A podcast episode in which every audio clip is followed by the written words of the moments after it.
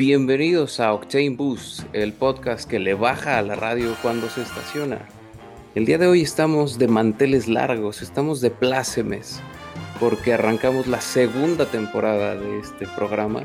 Eh, estamos trabajando muy duro para traerle toda la diversión, toda la información, sobre todo todo el relax. Eh, aquí venimos a pasarla bien, ¿no es cierto, compañeros? Definitivamente. De acuerdo.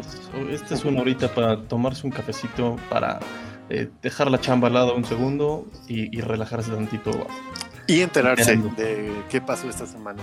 Eso es lo importante, muy bien. Todas las noticias automotrices y pues amigos, siendo hoy el arranque de la segunda temporada, vamos a presentarles una sección nueva que es el héroe y el villano de esta semana. ¿Quién fue el héroe? Uh. ¿Quién nos puso de buenas?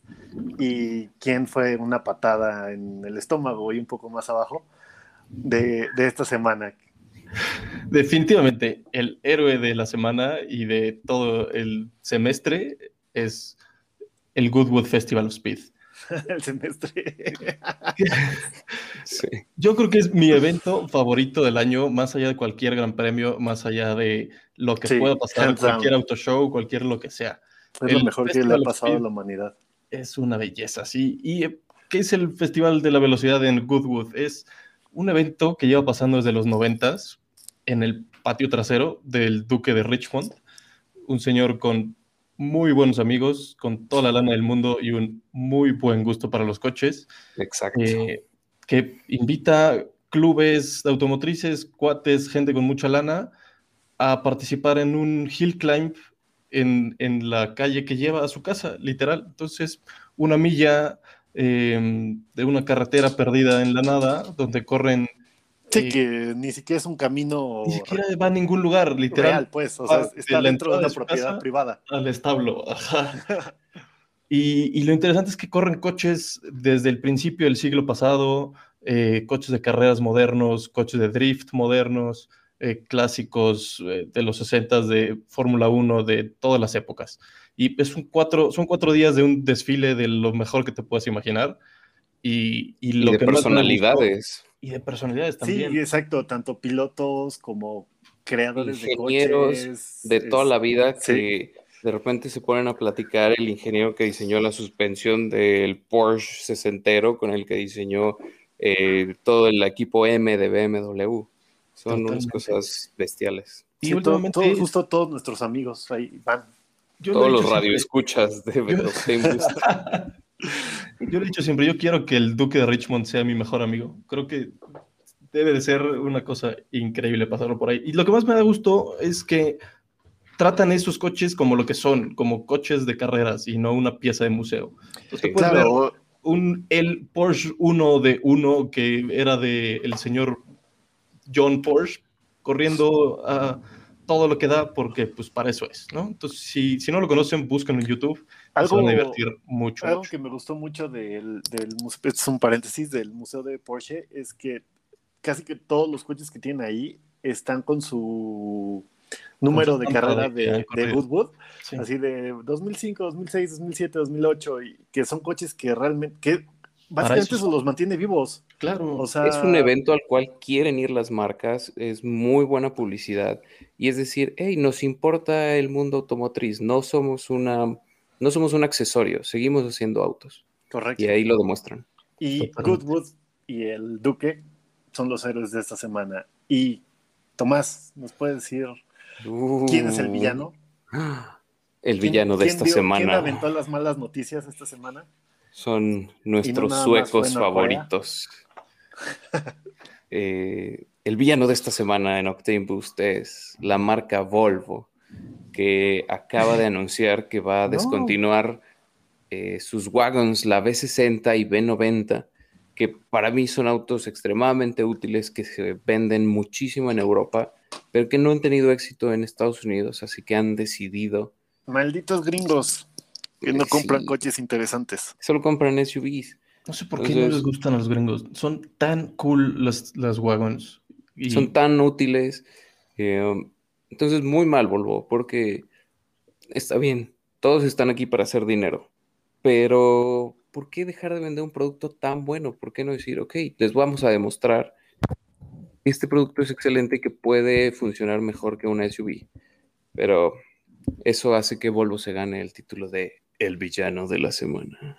Y realmente, ¿quién sí fue el villano de la semana? Como mención honorífica. Y la mención honorífica es a los miserables que fueron a asaltar a Lando Norris. Lando Norris, piloto de, Fórmula 1 del equipo Mercedes, que fue a ver al equipo de Inglaterra en la final de la Eurocopa y saliendo, a todos malvivientes se les ocurrió robarle su reloj.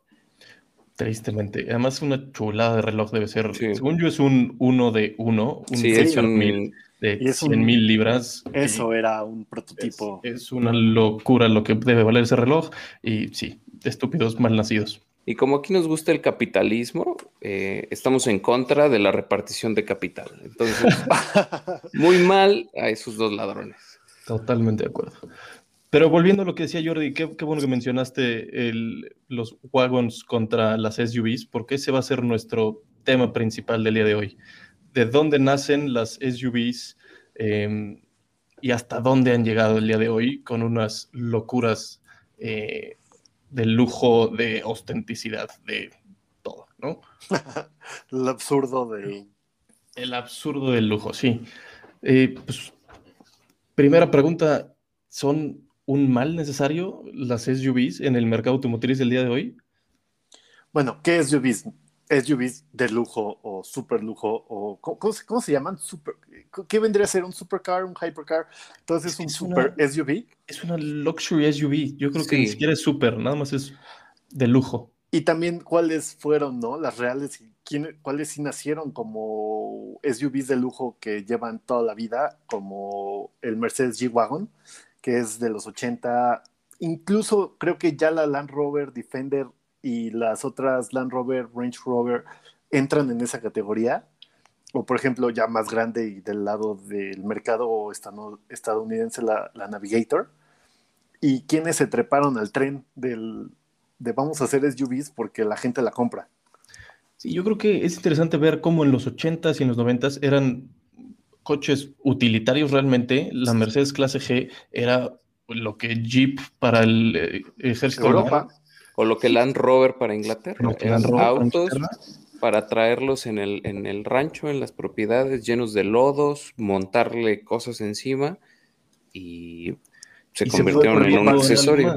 Exacto, se fue convirtiendo en algo más. Y como decía Jordi, en principios de los noventas, eh, BMW saca la X5, que es como que el primer acercamiento a esto que tenemos, que ya no es un vehículo de trabajo, ya es nada más un auto de lujo alto, pesado, eh, pero con interiores mucho más refinados, con más centrado a quién lo va manejando y al, confort. Y sí, y también justo, creo que ahí es un detalle importante, un manejo un poco más refinado que de una camioneta, o sea, con un ride probablemente más suave, que puedes manejar en carretera y hasta cierto punto se maneja demasiado bien para hacer una camioneta que jamás va a llegar a ser el manejo de un auto como tal, por la física que hay detrás, pero que se manejan demasiado bien y puedes meter una cayena al autódromo y no voltearte y ya es un, un, un win. Y creo que ese es un, es un, un parteaguas interesante. Lo que pasa cuando Porsche presenta la Cayenne en 2003 fue, la verdad, un recurso económico para no morir. Fue, fue lo que salvó a Porsche de la bancarrota y, y, sigue siendo, creo, hasta hoy, uno de sus mejores, sus autos mejor vendidos. ¿no? Es como que de donde sacan toda la lana que necesitan para seguir desarrollando los coches. para, que, para que el 911 siga vivo y todas sus versiones y variantes que a todos nos encantan. Le tenemos que agradecer a la, a la Cayenne y obviamente a, a, quienes pueden comprarla, ¿no? Y es que las camionetas, eh, si nos vamos a un sentido económico, tienen un margen de utilidad mucho mayor para los automotrices que los autos, número uno. Número dos, son, o sea, te dan menos miedo, son menos intimidantes. Entonces las abres a un mercado mayor. Sí. Entonces. ¿Y te duele menos pagar por una camioneta? O sea, en tu cabeza de. Ajá, estás más dispuesto a gastar más porque oh, se ve más grande. Pero si nos vamos al desglose, realmente en cuanto a material, es prácticamente lo mismo. Sí, un coche, una camioneta te cuesta básicamente lo mismo hacerla, desarrollarla que... La ingeniería cuesta exactamente lo mismo de una o de otra. ¿Cuánto puede costar más de materiales? 200 kilos más de material, no creo que sea tantísimo como para justificar el, salto de precio de, un Focus a un Escape. Y todo estaba bien, que bueno, ahí en, en, el mundo normal de un Focus o un Escape, pues se entiende, y ok, llegó Porsche, ya estaba BMW, Mercedes-Benz con la ML, que ya eran camionetas de lujo. Porsche levantó la, barra y fueron los que dieron el primer paso y funcionó. Pero luego, ya ahorita 2020, 2021, que ya Bentley tenga su camioneta, Rolls Royce tenga su camioneta, Aston Martin, Lamborghini. Aston Martin y Ferrari ya viene. Le apostó prácticamente la vida a Aston Martin a la DBX. Si no se vende la DBX, lo más probable es que Aston Martin vuelva a cambiar de dueño y no sabemos, incluso podría llegar a desaparecer en los siguientes años. Sí, tenemos que estar listos para ver si la compramos. Porfa, este, si alguien con 400 eh, mil libras nos escucha, vayan a comprarse un Aston Martin DBX para que eventualmente nosotros podamos comprarnos los autos que hace Aston Martin. Y, por ejemplo, el ejemplo que aún no se presenta, solo hemos visto prototipos y no es tan camioneta, es más como un crossover, pero de, lo que se alcanza a entender es el Ferrari puro sangre. Pero bueno, aquí, ¿qué opinan ustedes, amigos? Yo tenía una opinión como que no tenían sentido y últimamente que he estado, cuando estaba preparando el, el tema, revisé la página y obviamente muchos videos de, cada uno. Y realmente, ¿cuál es el enfoque de la marca hacia el vehículo? Ya lo que la gente haga con el vehículo y el tipo de gente que lo compra, pues ya uno no puede hacer nada y nadie lo puede controlar. Pero el enfoque de la marca con, al vender un SUV y por qué Lamborghini o Aston Martin hace sentido que tengan un SUV, probablemente difieran y estaría bien para que entremos en, más, más plática, pero si quieres, por ejemplo, el tema del road trip o explorar y llevar tu camioneta, tu coche al lodo, por ejemplo, lo podemos ver así los programas de Top Gear o Grand Tour cuando iban así un viaje por, voy a decir una tontería, Islandia o cualquier país que no tenga caminos como Estados Unidos y Europa. Pero tiene mucho sentido manejar todos esos vehículos justo eran para desmentir esa idea, porque agarraban una Volvo B40 de pista bajísima con llantas bajitas, se la llevaron a recorrer el Congo sin medio gramo de, asfalto. Y, llegaron hasta el final. Bentley Continental lo han usado para ir off-roading pero... el punto en donde el que, el que lo acabas, el coche, y vas a rasparle toda la panza y ponchar en mil llantas, o puedes echar tantito off-road y manejar un Lamborghini en la tierra. Pero estos coches no creo que vayan a ver un gramo de tierra. Dudo eh, que una con Martin DBX vaya a estar más lejos que. Ese fue el disclaimer que puse, porque ya quien lo compra ya no es nuestra culpa. Sí. Pero realmente la marca está enfocada te lo venden así, o sea, si ves la página es, justo para explorar, ¿no? Y te vende un estilo de vida eh, mucho más abierto a, ok, yo me compro un Lamborghini Huracán, es o para ir a farolear en la ciudad o para llevarlo a la pista. Pero si me compro la Urus, ay, mira, para la familia, ah, simplemente es muchísimo más fácil subirte y bajarte de una Urus que de cualquier otro Lamborghini por la altura, por la postura. Y yo no sé cuál sea la, edad promedio de un comprador de una Aston Martin DBX. Más de 50 o 60. ya no te puedes meter un Si a nosotros ya nos truenan las rodillas para levantarnos, este, pues creo que sí prefieres una postura de manejo un poquito más cómoda. Justo, justo están, venden dos cosas. Es el y, me llamó mucho la atención que tanto Lamborghini como Aston Martin están súper alineados a su producto, que es, por una parte, el descubrir terrenos que te pueden llevar desde la pista, arena, hielo, grava, incluso ya más off-road. Los dos, los dos están enfocados con esa promesa. Y la otra es, ok, ya sabemos hacer demasiado bien un vehículo, digamos, de pista, de calle. Ahora queremos llevar nuestra ingeniería y nuestro diseño un paso más allá, que es en una SUV. Porque definitivamente creo que sea, no creo que sea tan romántica la razón de... Eso lo vende, no, yo sé. Eso te lo venden, pero la realidad es lo que decía Tomás, puedes vender mucho más caro una DBX que un DB9 y entonces la marca necesita de dónde sacar lana y, probablemente, lo puede vender como para el hombre de familia y para tal y cual y te venden toda esa historia. Probablemente tengas los dos. Quien compre un DBX seguramente ya tiene un DBS en su garage. Pero tú comprador de un DBS puedes comprar, y, por ahí creo que también empezó en la Cayenne. Era un coche para la esposa del que tenía un 911 Turbo, era una Cayenne. Sí, sí, sin duda. Sin que nosotros apoyemos esos roles de género, pero si era, ok, cómprale una Porsche a tu esposa.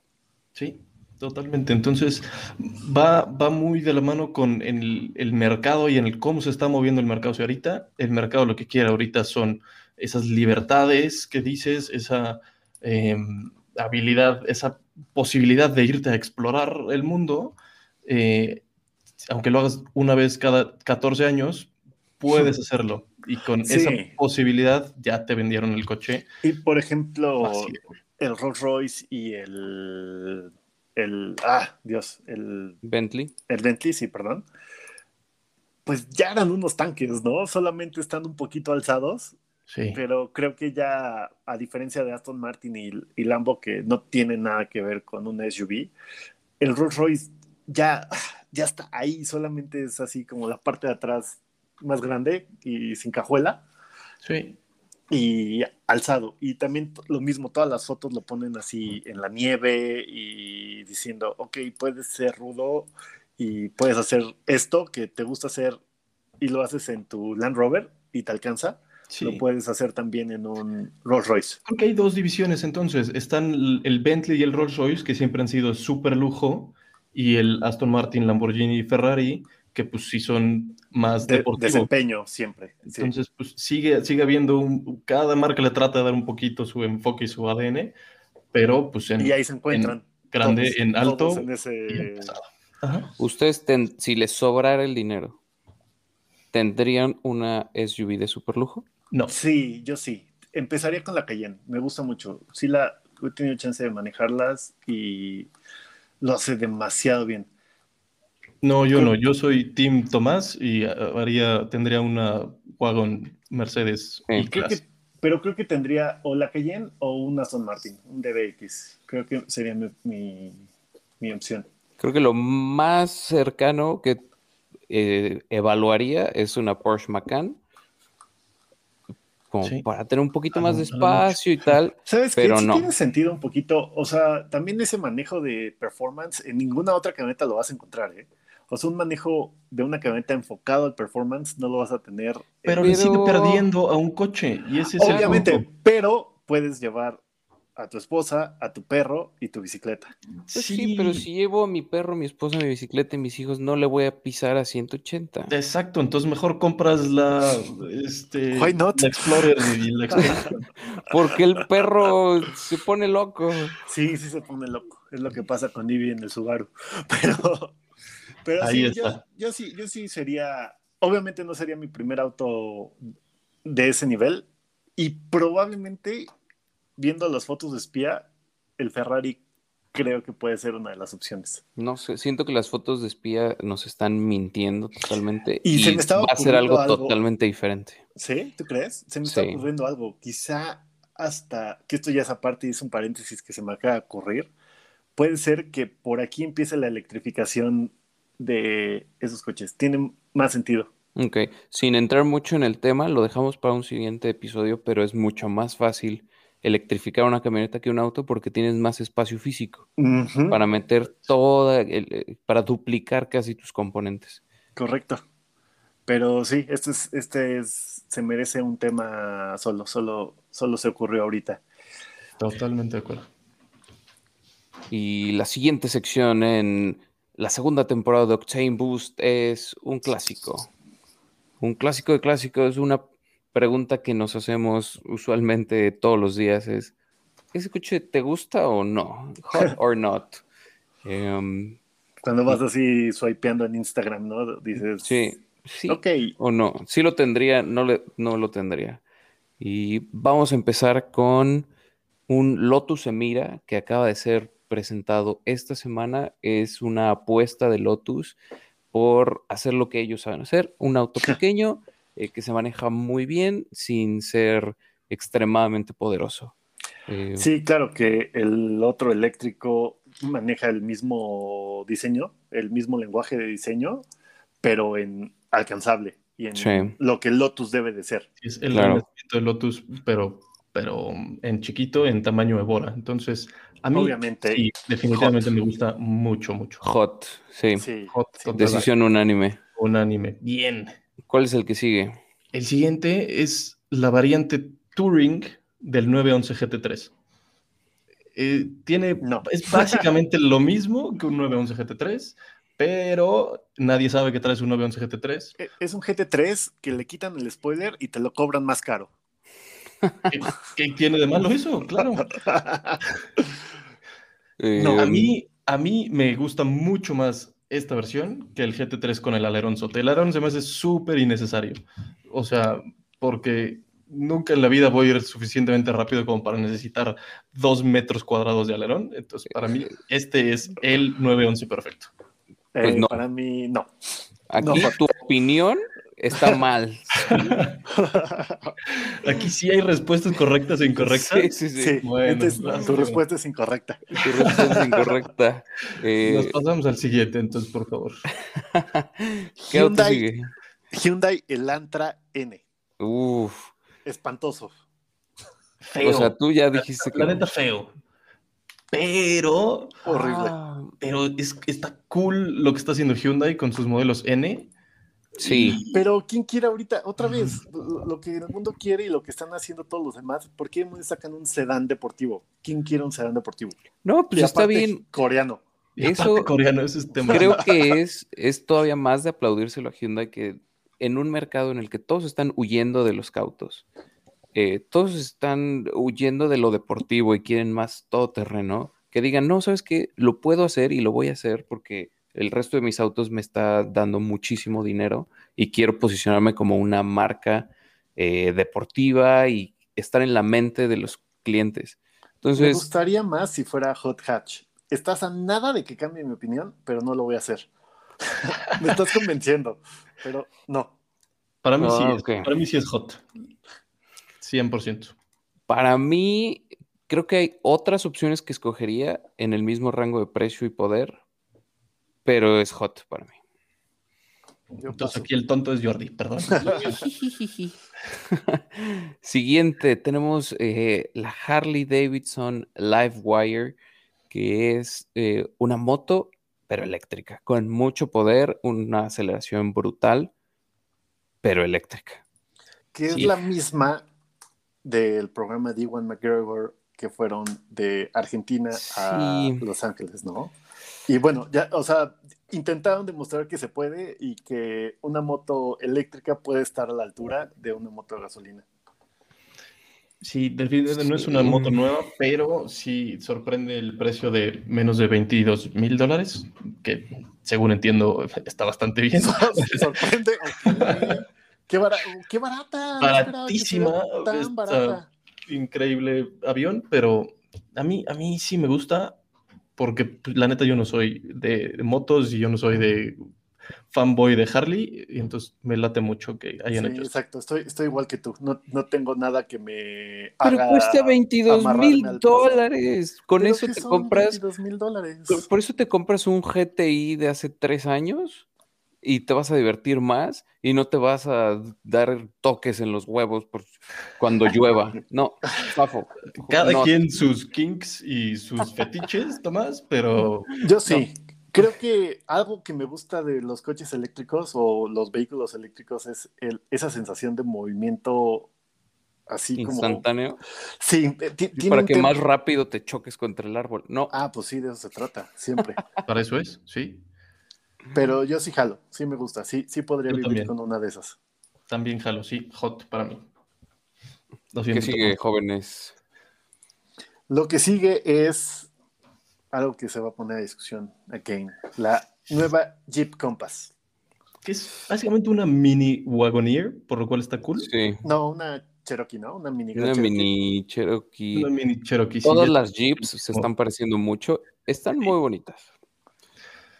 Pero, aquí va el pero. yo, yo, auto- A ver, vas. Perdón, vas, sí, antes de tu pero y que entres en, en- en tema como experto, yo solo quiero decir que no me gusta, no tendría una, pero si comparas la primer compás al- a cómo va ahorita la compás, excelente, pero no hot. Ahora sí. Es que eh, justo está, a mi parecer, tiene un exterior hermoso, el interior hermoso, la consola central, el, todo, me encantó. Shout out a todos los que diseñaron el interior de ese vehículo. Pero el motor y la caja con la que viene acoplado es lentísima, es súper tonta. No, no puede competirle a autos eh, con arquitecturas más modernas y ligeras, como Sí, una es como de los 80s. Ese motor 2.4 t- tiene como 40 años en producción y los 177 caballos que da ya se sienten muy poco para la época. Porque aparte Moderna. esta, esta va contra la Bronco Sport, ¿no? Sí. Sí, Y, y, y- La Bronco Sport trae un 2 litros turbo desarrollado desde cero para este vehículo. Este 2.4 se, se siente reciclado. No. Lo peor es que Jeep tiene opciones 1.6 turbo, 1.4 turbo, 2 litros turbo, que está usando en otros modelos e incluso en la misma Compass, pero en otras regiones del mundo, pero no la va a traer a Norteamérica. Entonces, es, a mi parecer es una mala decisión y por lo tanto le damos el not en Octane Boost. Unánime, de acuerdo. Eh, lo logramos. Pues vaya. Ninguno es un tonto. Espera, espera Tomás, dos segundos. Ahorita Sí. Tomás, por favor, di esta. Ah, es, es algo que no sé si me gusta o me asusta. Eh, en la semana O las dos. Dodge, claro, Dodge que es conocido por, por comer tuercas de desayuno y por ser, eh, o sea, en el momento en el que te compras un Dodge te sale Por pelo en echarse pecho. eh, una línea de cocaína en las juntas y decir, vamos a ponerle un motor de Hellcat a todo lo que Sí, claro. eh, de- anunció que para 2024 va a sacar un muscle car eléctrico. Todavía no sabemos si va a ser una versión del Charger, del Challenger o va a ser un nuevo auto, pero eléctrico. Y el mundo está dividido. A mí me gustó mucho cómo lo presentaron. Sí. Eh, su su eslogan de lo hicimos por el performance. Creo Creo que eso que- dice mucho de dónde tiene que salir. Es algo que no querían Sí. hacer, pero tuvieron que hacerlo porque la tecnología lo permite y porque Y con porque mil caballos eléctricos- eléctricos, Sí, tienen mucho. sentido. Y Sí, desde el principio ellos mismos dicen, "T- neta lo vamos a hacer. Estamos, nosotros pensamos lo mismo que el mundo está pensando. ¿Por qué haríamos un auto eléctrico? ¿Por qué? Porque el performance lo requiere. Porque va a andar y va a andar mucho. Sí. Entonces, solo viendo el teaser, yo digo que hot. Jalo con hot. También hot. A mí me gusta mucho Uf. que hayan revivido el, el logo de Dodge de los 60s, el Eso triangulito. Me latió mucho el, el teaser, el video, y creo que puede ser algo muy, muy interesante. Sí, señor. Halo stock. Hot también, definitivamente. Entonces, queremos que nos den su opinión eh, en la semana. Envíenos por Instagram, hot or not. Eh, queremos saber qué opinan. Sí, vamos a, vamos a subir stories y pueden, pueden votar y así ya vamos a saber si son unos tontos o no. Lo más probable es que sean unos tontos, porque no nos escuchan. A menos que nos estén escuchando, entonces no son tontos. Y, y para cerrar, a ustedes amigos que les sobra el dinero, hay, ¿A hay quién una le página hablas? que se llama, a nuestros radio escuchas, a ustedes no, que, que se llama Bring a Trailer. Y esta semana se encontró o están a la venta un Force GT y un Force GT. Oh, oh, vaya. Está increíble, sí, esta página neta es un- una mina de oro, por si no tienen nada que hacer, vayan a entrar y véanlo ya, porque el, esta semana hay un, un Ford GT de 2005 en casi 300 mil dólares. Y si eso se les hace demasiado viejo, pueden Y optar barato. por un y barato, pueden optar por un Ford GT 2019 con solo 10 millas en el odómetro, que, que coraje, pero eso es otro tema, por casi un millón de dólares. Entonces, Ford GT, si les sobra un millón trescientos mil dólares, cómprense ambos, pero adelante. Y con eso terminamos el primer episodio de la segunda temporada de Octane Boost. Eh, un placer, como siempre, estar con ustedes, amigos. Y un saludo a todos los radioescuchas. Uh, Ya gracias, somos amigos. casi dos millones. casi dos millones. eh, ya les mandaremos la cuenta de banco de Tomás para que le deposite, pero Ya deposítenme en mi OnlyFans. gracias, señores, qué gusto. Gracias. Cuídense. Bye.